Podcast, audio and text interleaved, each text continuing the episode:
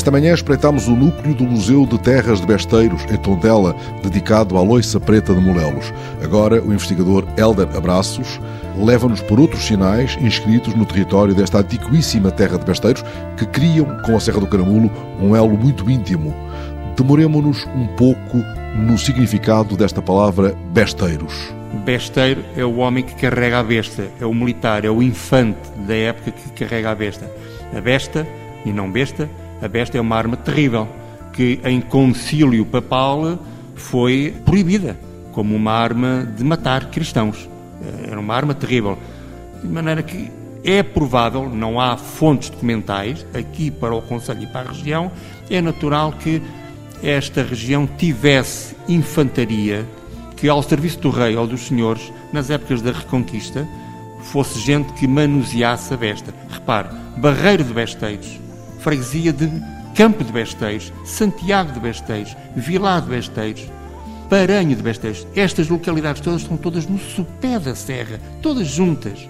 Deve ter havido, enfim, aqui uma concentração de gente que vivia nos seus casais, das suas terras, em tempo de paz, mas que, em tempo de toque de rebate... Era mobilizada. Eram mobilizada. Ora, percorrendo os vários núcleos deste Museu das Terras de Besteiros, sentimos mais ou menos explicitamente a presença da Serra. A Serra está sempre presente, está sempre perto, desde logo por causa dos antigos sanatórios. Serra do Caramulo, tem parte do Conselho de Tondela, Oliveira de Frades, Vozela e Mortágua e Santa Comba também aproveitam deste espírito de bons ares do Caramulo. E de maneira que esta é uma serra emblemática, que é uma serra que está concordante à linha do mar e, portanto, estes verões aqui no Val de Bestas são verões quentíssimos em que o ar não, não abunda muito. Não é? De cá baixo fogem lá para cima, para o fresco. Para o fresco, exatamente. Ora, neste museu há vários núcleos onde a serra está presente.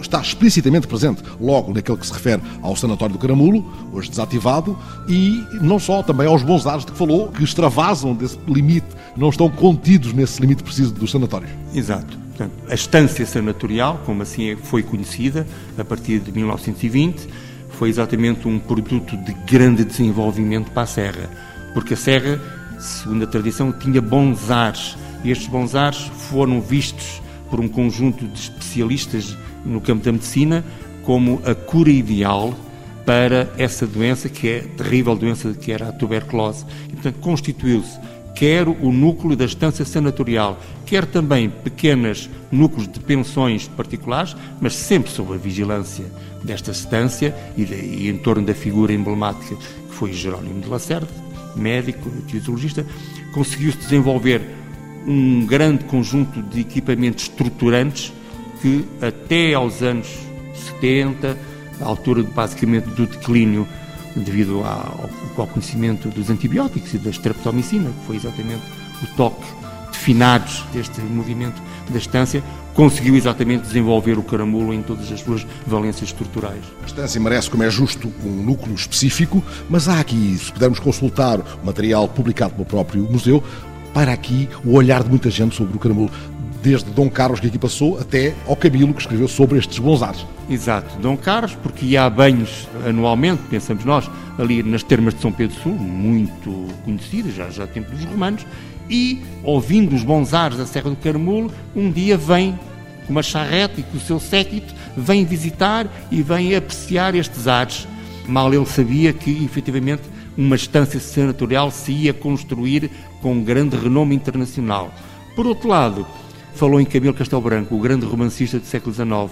Ele tem uma linha da sua família da atual freguesia do Guardão são os chamados os castelos brancos do Guardão, onde ele até diz, enfim, romanceado, de que os seus problemas psíquicos e esquizoides deriva daí. Ora, não pode ser, porque o caramulo é bons ares, é saúde, é vitalidade, não é? Ele estava romanceado, certamente. Ele corresponde-se muito com o Tomás Ribeiro, que é outra figura muito importante, nuclear mesmo, da vida cultural desta borda da serra. Exatamente. É um grande íntimo de Tomás Ribeiro, que é um homem que tem o célebre poema A Portugal, de três estrofes, em que o primeiro verso da terceira estrofe é o célebre Jardim da Europa à beira-mar plantado, que infelizmente, Tomás Ribeiro, um dos cultores máximos da língua portuguesa, há muita gente e de grandes responsabilidades neste país que cita este verso sem sabendo de quem é.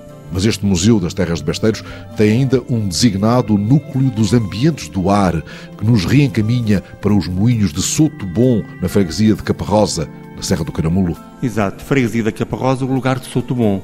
O município desenvolveu e tem eh, em fruição para as populações um projeto chamado Ambientes do Ar, que é um projeto educativo, um projeto cultural, um projeto ambiental em que temos uh, centenas e centenas de crianças todos os anos, quer das turmas das escolas, dos agrupamentos, do Conselho, mas também de Conselhos Unidos, que vêm ver um conjunto de sete moinhos, em que um está a funcionar e os outros têm umas valências relacionadas com a astronomia, com as energias renováveis e em específico com a água, porque estes moinhos e a serra significa água.